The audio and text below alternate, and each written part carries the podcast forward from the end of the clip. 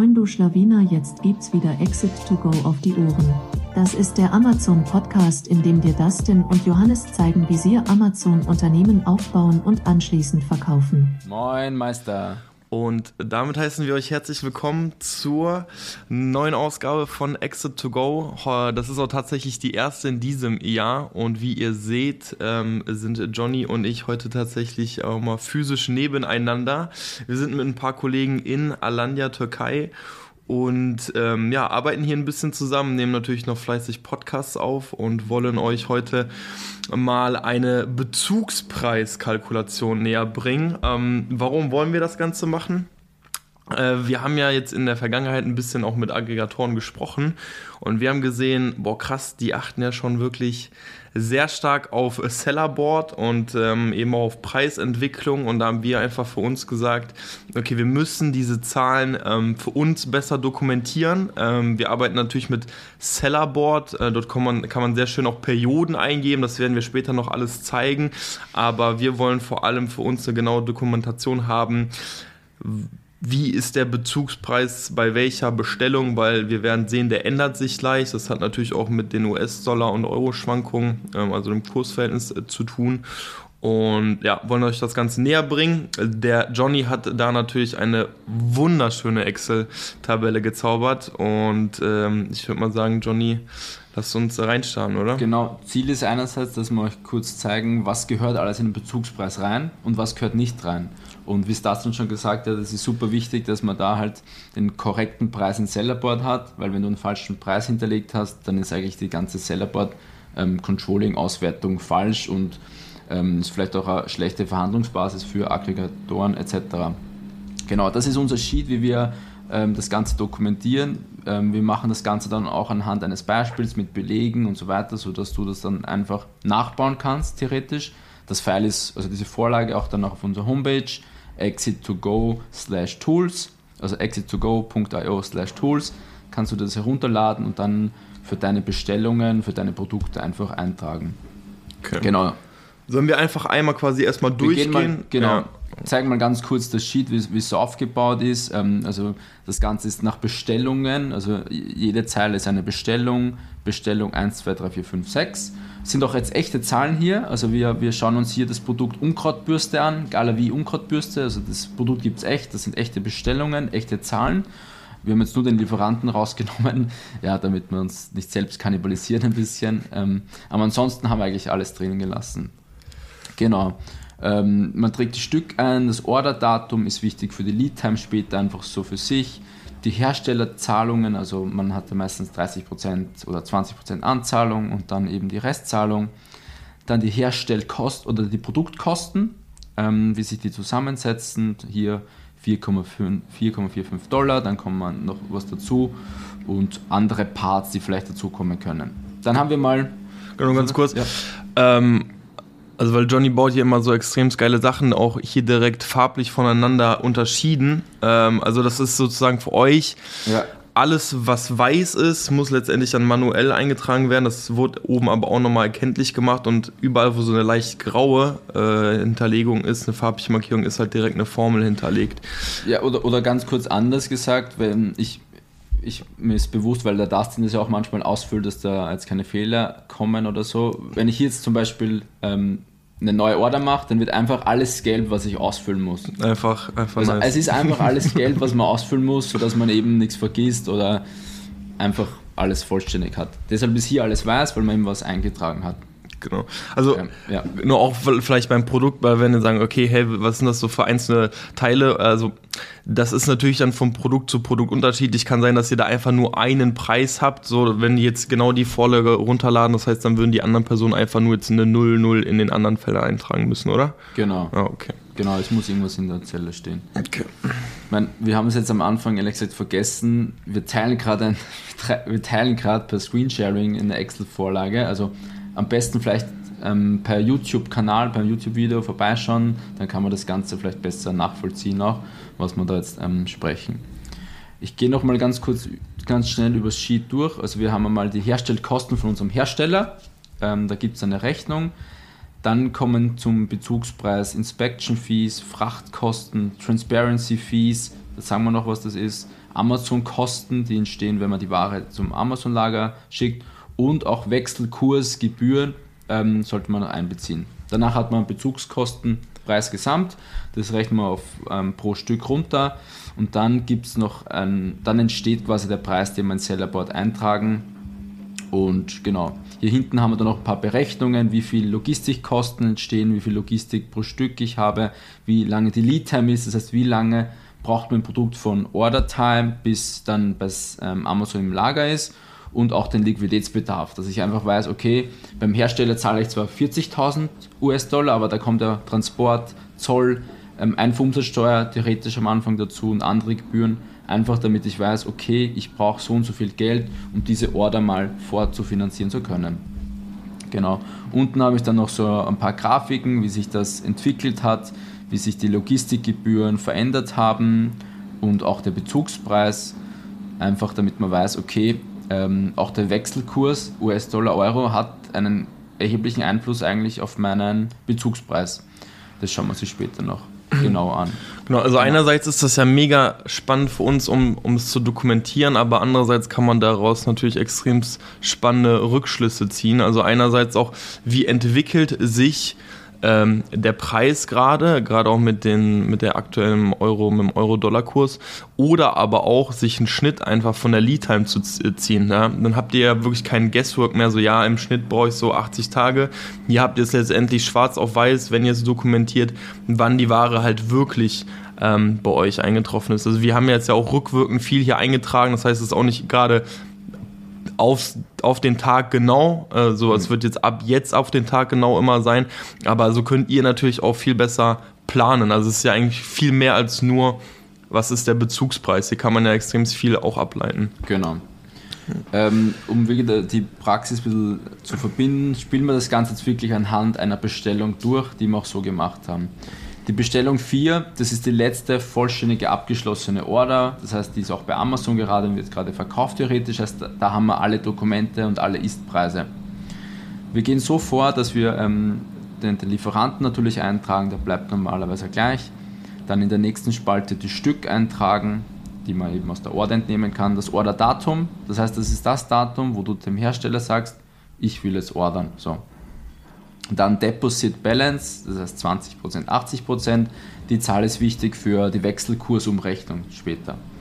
So. Vielleicht auch hier spannend, ähm, gerade wenn ihr größere Bestellungen platziert, also ich denke, viele werden ja auch einfach ähm, den Cashflow so optimal wie möglich planen wollen. Das ist eine der ersten Stellschrauben, wo man häufig mit dem Hersteller einfach verhandeln kann. Ihr seht, ähm, unsere ersten Bestellungen waren eigentlich noch 30, 70. Ähm, da haben wir gesagt, hey, äh, wir würden jetzt größere Bestellungen platzieren, könnt ihr uns irgendwie entgegenkommen, sei es ein besserer Preis, sei es aber auch einfach eine, ein anderes Deposit-Balance-Verhältnis. Und es ermöglicht euch natürlich auch einen besseren Cashflow am Ende des Tages. Also wir haben es jetzt gerade tatsächlich sogar so, dass wir 20% anzahlen und 80% erst nach Tag X ähm, des Erhaltens vom Bill of Lading. Also erst nach 20 Tagen, wenn das sozusagen auf, auf dem Schiff ist, wir die Verschiffungsdatum haben, dann zahlen wir sozusagen erst die 80 Prozent. Und das ist für den Cash natürlich auch ähm, extrem nice. Ja. Genau. Dann kommen wir zum ersten Part, den Produktkosten, die wir aus der Herstellerrechnung entnehmen können. Ähm, ich teile mal kurz ähm, anderen Bildschirm und zwar den ganzen, weil ich habe die ganzen Dokumente nochmal in Word zusammengefasst, wo man einfach ähm, die, die Zusammensetzung sieht. Hier in dem Fall haben wir leider eine andere Darstellung. Der Preis wäre hier 4,932 und ich glaube, wir, wir haben bei, einer, bei der anderen Order war das anders aufgeteilt. Also einfach, hier geht es einfach darum, dass man die Herstellkosten vom Hersteller eintragt. Der ist meistens bei uns in drei Parts aufgesplittet. Hier 4,45 US-Dollar, dann kommt noch für so Teile dazu und ein Flyer ähm, in US-Dollar, genau. Dann hat man diese 4,932 und das wäre eben auch hier der Preis auf der Rechnung. Genau. Das rechnen wir noch in Euro um, einfach um die Vergleichbarkeit zu haben. Hier ist es so, dass ich aktuell den aktuellen US-Dollar-Euro-Kurs immer nehme. Also das ist hier so eine Formel. Bei, also bei Office 365 kann ich mir immer den aktuellen Euro-US-Dollar ziehen. Mm, Ganz kurz, erfordert das eigentlich dann, dass ich Internet immer habe oder wo zieht sich. Ja, ja, ähm, brauchst man Internet. Okay. Aber gut. Hat man eigentlich immer, außer ja. mal manchmal in Alanya ist das Internet ein bisschen schlechter, aber ansonsten sollte man immer online sein. Genau, da zieht er sich immer den aktuellen Kurs und rechnet das einfach um. Jo. Dann hat man schon mal so eine ähm, Gesamtsumme von den Produktkosten, gesamt, die wir den Hersteller zahlen müssen in US-Dollar. Der nächste Part, den, also Part 1 vom Bezugspreis sind natürlich die Herstellkosten für den Hersteller. Der zweite ist Inspection. Da kannst du vielleicht was sagen, was genau das ist und was da passiert. Genau, also ich denke, die meisten arbeiten da mit einer Quality Inspection. Äh, wir schicken die ähm, letztendlich dann los, also die Inspektoren, wenn die Bestellung an sich fertig ist oder kurz vor fertig ist. Ähm, wir haben bis dato immer um die 115 US-Dollar gezahlt, hatten da lange eine Kooperation mit einer. Ich weiß gar nicht, ob du das mitbekommen hast, aber tatsächlich ähm, äh, arbeiten wir jetzt mit einer anderen zusammen. Ihr seht auch, der Preis ist gestiegen von 250 auf 115. Ähm, ja, 115. Von, ja. von, genau, von ja. 115 auf 250. Ähm, das heißt, da ist der Preis jetzt einfach für uns höher. Das ist, eine, ist ein deutschsprachiger Partner, den wir da mittlerweile haben. Das ist äh, der Stefan. Äh, ich kann den eigentlich auch mal einladen, fällt mir gerade ein. Das ist eigentlich mal so spannend, worauf alle achtet. Ein Quality Inspector, worauf kann man selbst mhm. schon achten. Ähm, aber genau, ganz normale Quality Inspection und äh, das ist halt ein Preis, der, also ein Kostenpunkt, der wird immer anfallen. Deswegen auch auf jeden Fall Teil vom Bezugspreis. Äh, ganz kurzer Schlenker. Also wir haben auch die Diskussion gehabt, was nehmen wir hier auch alles einfach rein. Die Tabelle sah vorher tatsächlich nochmal ein bisschen anders aus. Also wir hatten viel mehr. Also weil letztendlich spiegelt das ja den ähm, Deckungsbeitrag 1 wieder, oder? Also es sind da wirklich nur die variablen Kosten. Das sind nur die variablen Kosten. Genau, also wir hatten, ja okay, streng genommen ist ja auch Fotos ein variabler Kosten, oder? Weil du kannst auf das Produkt runterrechnen, oder? Ist es ein... Die, die, die Frage ist, also machst du Fotos bei jeder Order? Genau, eben, das war genau der Punkt. Weil wir haben eigentlich wirklich versucht zu dokumentieren, hey, was für Kosten fallen alle wirklich bei einer Bestellung an. Und gerade bei der ersten Bestellung, wenn man äh, das streng genommen auf, wirklich auf alles runterbricht, hat man dann da natürlich noch Fotos, man hat da vielleicht noch einen Produktdesigner, man hat da generell ähm, Samples, die man erst testet. Ja, das sind viel mehr Punkte, ähm, die den Bezugspreis natürlich nach oben ziehen würden. Und tatsächlich haben wir das erst berücksichtigt, haben dann aber gesagt, das macht ja eigentlich gar keinen Sinn, weil bei zukünftigen Orders wird es halt nicht mehr anfallen. Und eigentlich wollen wir ja eher mit so einem Preis kalkulieren ähm, und haben deswegen diesen Preis oder diese Preispunkte exkludiert. Also für jeden, der sich fragt, okay, was ist denn mit Fotos oder so, wir haben es berücksichtigt, haben es aber dann eben bewusst rausgenommen, weil das letztendlich ja auch eine Planung für zukünftige Bestellungen auch machen sein soll und die Punkte werden dann ja eigentlich immer leer. Also na gut, man kann streng genommen sagen, okay, wahrscheinlich wird man irgendwann äh, Fotos überarbeiten, aber das sind vielleicht einmal alle zwei Jahre oder so. Genau, also letztendlich kommen alle Komponenten rein, die bei jeder Bestellung ja. anfallen. So, also wir haben zum Beispiel so ein Sample, sind auch Kosten, die entstehen bei der Erstbestellung, aber eigentlich danach nicht mehr. Ja. Hätten wir jetzt hier auch nicht äh, reingenommen. Genau, und deswegen Inspection bleibt, weil die wird auf Kommt jeden immer Fall bei jeder immer Bestellung. Ja. Dann Frachtkosten. Ähm, also einfach die, die Logistik ähm, von, von China oder je nachdem, wo man bestellt, zu, zum Deutsch, nach Deutschland, hier dann einfach ähm, den Wert aus der, ähm, aus der Rechnung vom Logistiker nehmen. Ähm, ich blende das mal wieder hier ein. Von unserem Logistiker Frachtkosten, das schaut dann immer so aus, da schreibt er Ex-Work-Kosten, Bahnfracht, Handling-Fee, Nachlauf ans Lager, also diverse Kostenpositionen, die er aufschlüsselt und letztendlich nehmen wir hier einfach den Nettobetrag, in dem Fall 4111 plus 855 sind dann so diese fast 5k Frachtkosten, die wir einbeziehen. Ähm, die Rechnung kriegt man natürlich erst immer im Nachhinein. Also wenn, wenn das Ganze schon erledigt ist, wir tragen aber trotzdem schon einen Planwert ein, was wir glauben, was anfallen wird. Einfach nur für uns, für den Liquiditätsbedarf. Die Frachtkosten schwanken ja auch immer, wird also ist ja immer teurer geworden die letzten Monate oder auch das letzte Jahr und dementsprechend setzen wir halt einfach einen Planwert, den wir hier in der Tabelle gelb machen, weil wir wissen, das ist noch nicht fix, das ist kein Ist-Wert.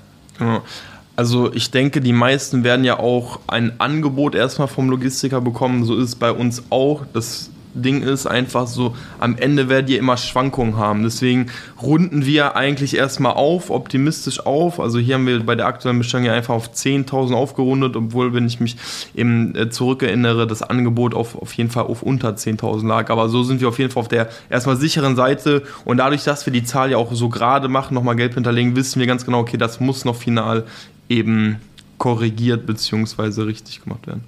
Genau. Dann kommen wir zum nächsten Punkt und zwar dem Zoll. Ähm, beim Zoll ist es so, dass auch erst im Nachhinein das Ganze ähm, finalisiert wird. Ich blende hier auch nochmal ähm, die Zollgebühren vom Logistiker ein. Der berechnet den Warenwert und macht dann, dann die Zollkalkulation.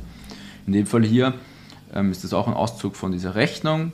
Ähm, Zölle 618,42. Also der Logistiker finanziert das vor und wir müssen dann den Logistiker bezahlen in dem Fall. Zölle 618,42 Euro und ähm, das trage ich hier dann einfach als Istwert ein. Man kann aber eine grobe Planung, also man tragt den Istwert ein und für die nächste Order kann ich theoretisch auch so eine kleine Planung machen. Wie viel Zoll falten circa an? Das ist eigentlich ähm, relativ, also nicht ganz einfach, aber man kann es grob schätzen, indem man einfach sagt Warenwert in Euro, also einfach ähm, Stück, also Anzahl der Stück mal Einkaufspreis in Euro mal dieser Zollfee, das ist von deinem Produkt abhängig und das wird einfach multipliziert, in dem Fall bei uns 3,7 Prozent und dann wissen wir ungefähr, okay, das wird ungefähr 200 Euro Zoll sein, vergleichen das dann mit der Ist-Rechnung, ähm, die uns der Logistiker einige, einige Monate später schickt und das sollten halt keine extrem krassen Abweichungen sein. Ja, und das ist diese Zollfee, das ist ja der Drittlandszollsatz heißt da, glaube ich, ähm, der erschließt sich immer aus der Zolltarifnummer. Genau. Ja. Die auf jeden Fall durch einen Anwalt so, oder? Wir genau, also einen Anwalt, der das immer frei absegnet. Also auch hier vielleicht kurzer Exkurs. Es war tatsächlich so, dass ich lange Zeit mir eine Zolltarifnummer von meinem Hersteller habe geben lassen damals, als ich äh, Produkte gesucht habe, ähm, habe ich direkt einen Punkt an, beim Anschreiben gemacht, was ist denn die Zolltarifnummer von dem Produkt. Mhm. Und dann haben natürlich alle geantwortet und dann habe ich so ein bisschen auch verglichen, gerade wenn die, wenn mehrere die gleiche gesagt haben, dann war ich mir eigentlich relativ sicher und habe die dann einfach genommen. Jetzt habe ich vor einem Jahr ähm, bei der AMZ Hackers äh, Convention, die jetzt ja gerade auch wieder stattfindet, die wir jetzt auch wieder durcharbeiten, ähm, die Franzin äh, das erste Mal gehört und da wurde mir ein bisschen klar, okay, Zollthema sollte man dann vielleicht doch ein bisschen professionalisieren. Ähm, und habe mich dann eben dazu entschlossen, immer jetzt bei einer, ähm, bei einem neuen Produkt erstmalig einen ähm, Anwalt mit dazu zu holen und der sucht mir sozusagen die Zolltarifnummer raus. Wenn da Interesse besteht, wir können den gerne teilen. Ähm, das ist äh, mein Ansprechpartner ist der Michael Roginski von äh, Außenwirtschaftsbüro, heißen die, glaube ich. Ich will jetzt keinen Quatsch erzählen, ich meine Außenwirtschaftsbüro. Und ich zahle dazwischen äh, 45 und 90 Euro für die Zolltarifnummer. Und das ist uns auf jeden Fall wert, dass wir da einfach sicher sind, dass wir die richtige haben, wenn eine Zollprüfung kommen sollte. So, da können wir sagen, hey, äh, wir haben alles fix dokumentiert. Das ist auf jeden Fall alles ähm, irgendwo auch durch einen Anwalt abgesegnet. Deswegen, ähm, genau. Mhm. So viel zu Zoll. Zoll auf jeden Fall ein heißes Thema und auch für alle, die anfangen, vielleicht auch so ein schwieriger Punkt, auch wo fange ich an, was brauche ich dafür. Ja. Dann haben wir jetzt die Herstellkosten, Inspection, Frachtkosten, Zoll. Jetzt kommt Transparency Fee. Vielleicht kannst du noch sagen, Dustin, was das ist und warum du das jetzt vielleicht gar nicht brauchst aktuell, also für den Zuhörer. Also wahrscheinlich haben das die meisten nicht äh, es ist halt so, dass wir mit diesem Produkt in einem Markt sind, wo ich gesehen habe, dass sich bei Konkurrenten viele Hijacker an das Listing gehangen haben. Also Hijacker, ich denke, kennen auch die meisten. Es ist ja einfach, wenn wirklich Asiaten, Chinesen, vielleicht auch Deutsche, I don't know, auf jeden Fall an dein Listing hängen und letztendlich sagen, sie verkaufen auch dein Produkt, du bist dir aber zu 99,9% sicher, das kann eigentlich gar nicht so sein, weil nur ich es herstelle und wahrscheinlich ist es eben irgendein anderes Produkt, was vielleicht auch den Zweck erfüllt, aber de facto ist es nicht dein Produkt. Und mit dem Programm Amazon Transparency habt ihr die Möglichkeit, wirklich nur euer Produkt anzubieten. Was passiert denn beim Transparency-Programm? Genau. Beim Transparency-Programm könnt ihr einzigartige Barcodes für euer Produkt beantragen. Die müsst ihr dann auch auf euer Produkt äh, drauf machen und Amazon dadurch, dass ihr die beantragt, nimmt Amazon auch nur ähm, Produkte mit diesem Barcode für das Listing an. Also es kann sich niemand de facto an euer Listing hängen, außer er hat wirklich auch diese Unique Barcodes. Wenn ihr jetzt Private Label Seller seid, ihr seid der Markeninhaber, nur ihr könnt diese Nummern dann auch beantragen. Ja, also das schützt euch letztendlich vor Hijackern und gibt euch auf jeden Fall ruhigen Schlaf. Das kostet 4,5 Cent pro beantragten Barcode. Deswegen haben wir hier auch ähm, die Formel hinterlegt, ähm, wo wir einfach die Stückkosten, die wir ganz am Anfang ähm, eintragen, eben mal diese 0,045 äh, multiplizieren und dann habt ihr auch den Kostenpunkt. Und ihr seht auch ähm, bei diesem Fall, das waren 1200 Stück, die wir bestellt haben, hat uns das 54 Euro gekostet. Das ist uns das absolut wert. Ähm, und so kommt dieser Kostenpunkt dann zustande und gibt euch, wie gesagt, absolute Sicherheit. Sicherheit, genau. Dann in der nächsten Spalte haben wir Amazon-Kosten. Ähm, da kann man jetzt viel verstehen, aber darum geht es eigentlich, die Kosten, die wir haben, ähm, da wir die Ware nach Amazon, also zu Amazon schicken. Genau. Da zahlt man ja pro Karton und je nachdem, also vielleicht kannst du das. Genau, also erklären. wenn man ja den Anlieferplan bei Amazon erstellt, äh, denke ich, liefern auch hier die meisten. Im Hintergrund läuft die, äh, die Waschmaschine. Ich hoffe, hier hört man jetzt nicht zu laut. ähm, aber ja, also man äh, schickt ja letztendlich, wenn man einen Anlieferplan erstellt, äh, kriegt man ja diese Versandlabels und wenn man eben ein DHL-Label macht, was man was eigentlich am meisten Sinn macht, dann hat man eben diese Kosten von der 3,332. Diese Zahl haben wir hier, glaube ich, auch irgendwo genau, von uns hinterlegt. Genau. Ähm, hier, also die, diese Zahl könnt ihr auch ändern. Also wenn ihr aus irgendeinem Grund, äh, warum auch immer, mit UPS zum Beispiel anliefert, dann ist das auch eine andere Zahl. Oder wenn ihr eine Palettenanlieferung macht, dann ist das auch äh, anders. Aber das ist auf jeden Fall ein Kostenpunkt, der auch immer anfällt. Genau. Und deswegen ähm, berücksichtigen wir den auf jeden Fall. Das Schöne ist, dadurch, dass wir wissen, dass das ja pro Karton letztendlich ist, können wir das auch mit einer Formel hinterlegen, weil wir, wie ihr oben auch seht, tut mir gerade voll leid für die, die nur per Audio zuhören, fällt mir ganz ein. Das ist, glaube ich, echt schwer dann, dann zu folgen, aber gut. Ähm, wir tragen letztendlich eben auch ein, wie viele Einheiten pro Karton in der Bestellung sind. Also meistens wird das ja auch immer gleich bei einem, auch für zukünftige Bestellungen. Und dann habt ihr letztendlich die Anzahl der Kartons und könnt das letztendlich mit diesen 3,332 multiplizieren. Mhm auch hier der Tipp, dadurch, dass wir eigentlich immer wissen, dass es 3,332 pro Karton sind, macht es natürlich auch Sinn, immer diese Kartons auf ein maximal auszureizen. Also wenn ihr jetzt zum Beispiel Kartons habt und ähm, die wiegen nur 14 Kilo, dann sagt doch eurem Hersteller, dann macht das bitte, weil die Max das Maximalgewicht für Amazon beträgt, glaube ich, 22 oder 23 Kilo. Also wir versuchen immer auf 21 Kilo zu kommen. Ähm, dann könnt ihr dem einfach sagen, hey, bitte mach doch, äh, nimm größere Kartons, weil das ist für euch später dann auf jeden Fall günstiger, weil ihr weniger Kartons an Amazon versendet. Amazon ist egal, wie groß der Karton ist, also die werden euch einfach immer diese 3 Euro berechnen. Deswegen auf jeden Fall möglichst groß, große Kartons machen und dann letztendlich auch Kosten sparen. Ja. Ganz genau. So, dann kommen wir zum nächsten spannenden Punkt und zwar zum Wechselkurs. Ähm, aktuell ist es so, dass wir ähm, in US-Dollar zahlen, also die Rechnung vom Hersteller auch in US-Dollar ausgegeben ist und wir über StoneX zahlen. Über StoneX haben wir schon mal kurz berichtet, das ist so eine Art Zahlungsanbieter, wo wir Euro überweisen an StoneX und StoneX überweist dann in US-Dollar an Hersteller. Ähm, man zahlt dann so 10 Euro quasi eine Fee und ist auf jeden Fall günstiger als bei der, das bei der Hausbank zu machen.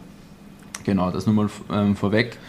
Und wir machen es tatsächlich jetzt so, ziemlich genau sogar, dass wir sagen, okay, wir schauen uns den US-Dollar-Kurs zur Anzahlung an von den 20% und dann den US-Dollar-Kurs zur Restzahlung, zu den 70%.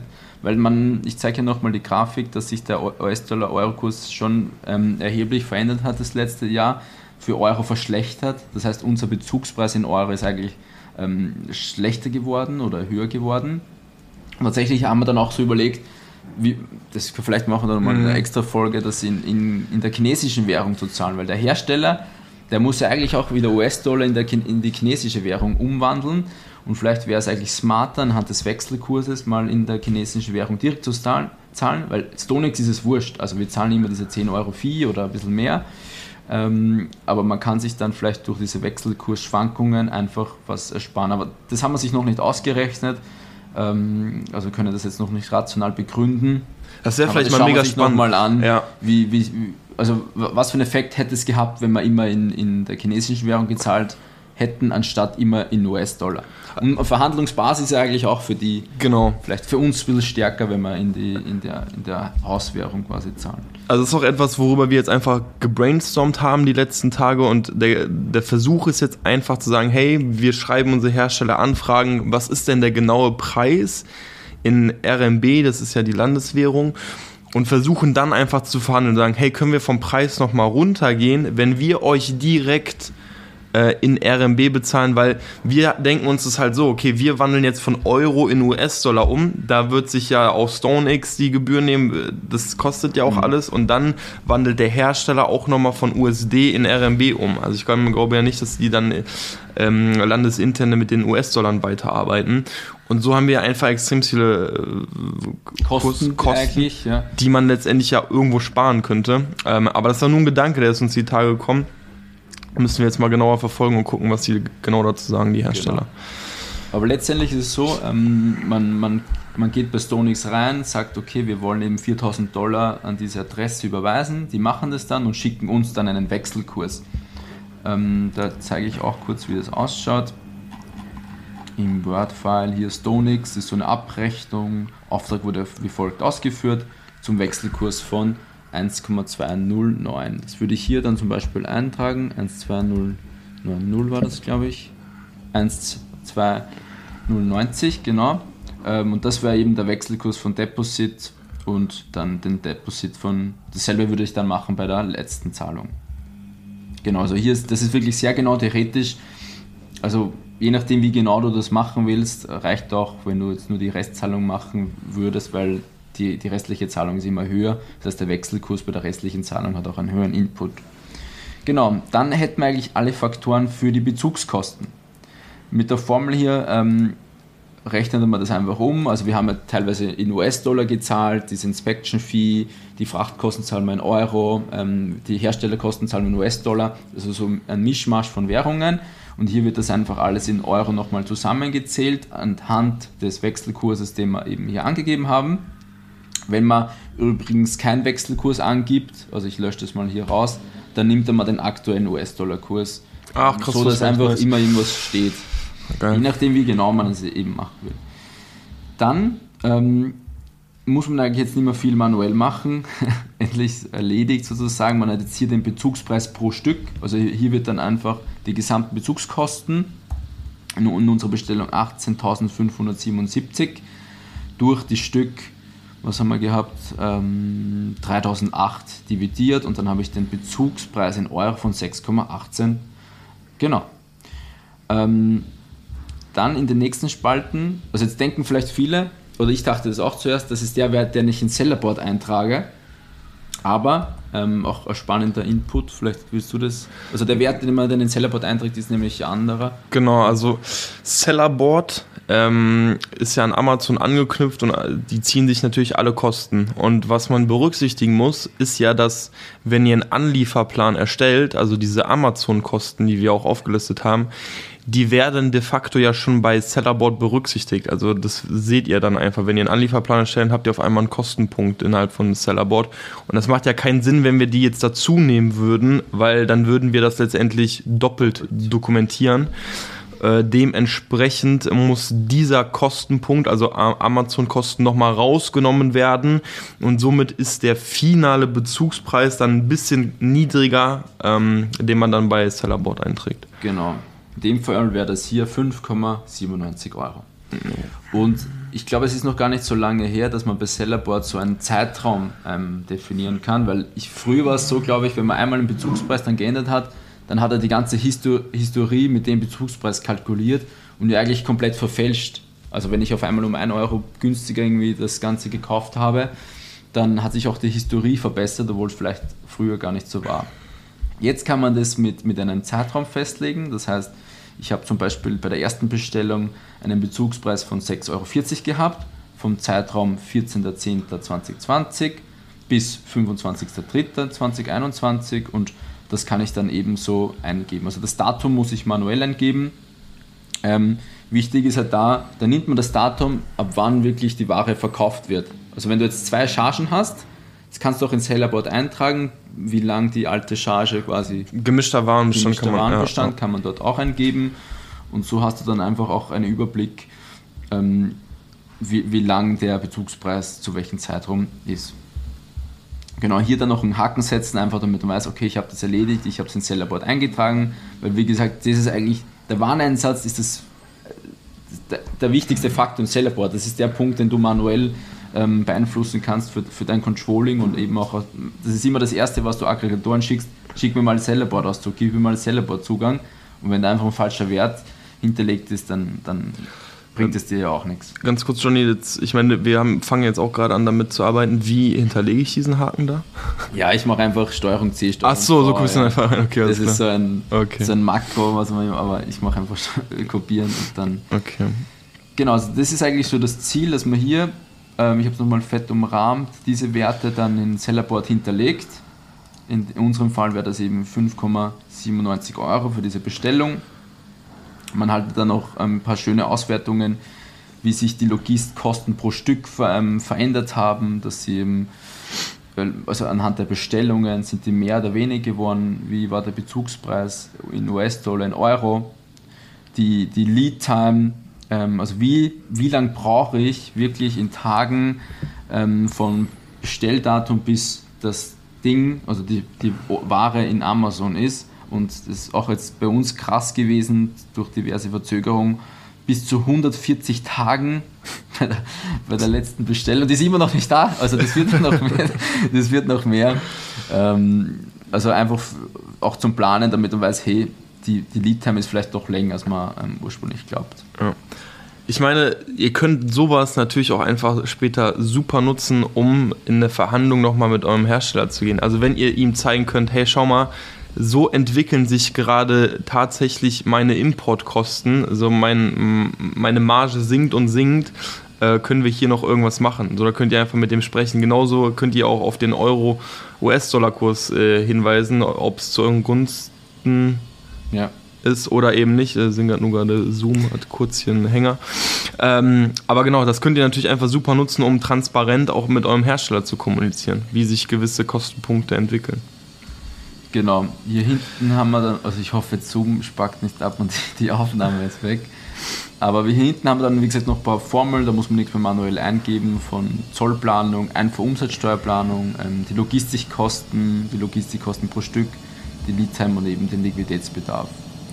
Genau, that's it, das ist die ganze Tabelle. Ähm, an sich, wenn man einmal damit gearbeitet hat, relativ simpel. Ähm, alle Zellen sind gelb, die man einfüllen muss und also wirklich für Leute wie mich gemacht, dass ich genau weiß, okay, hier muss ich noch was eintragen. Einfach sehr, sehr schön. Nochmal einen riesen Dank an diese, für diese Tabelle, Johnny. Klar, klar. Okay. Ja, ähm, Im Grunde haben wir es, oder? Genau, das ist die Bezugspreiskalkulation im Groben. Ähm, man muss definitiv ein paar Minuten reinstecken, um das auch immer aktuell zu halten. Ja. Aber ich glaube, es ist schon wert, auch ein bisschen mehr zu erfahren und mehr Database zu entscheiden auch und auch in Verhandlungen gehen oder sonstiges. Ganz genau. Okay, perfekt. Wir stellen euch diese Tabelle natürlich zur Verfügung. Ähm, wenn ihr auch noch Anmerkungen habt, wenn ihr denkt, ha, das sehe ich anders oder so, ey, dann haut uns gerne an. Ähm, dann können wir da nochmal drüber gehen, können wir nochmal drüber sprechen. Aber ansonsten äh, viel Spaß mit der Tabelle und bis zum nächsten Mal. Genau, bis zum nächsten Mal. ciao. ciao.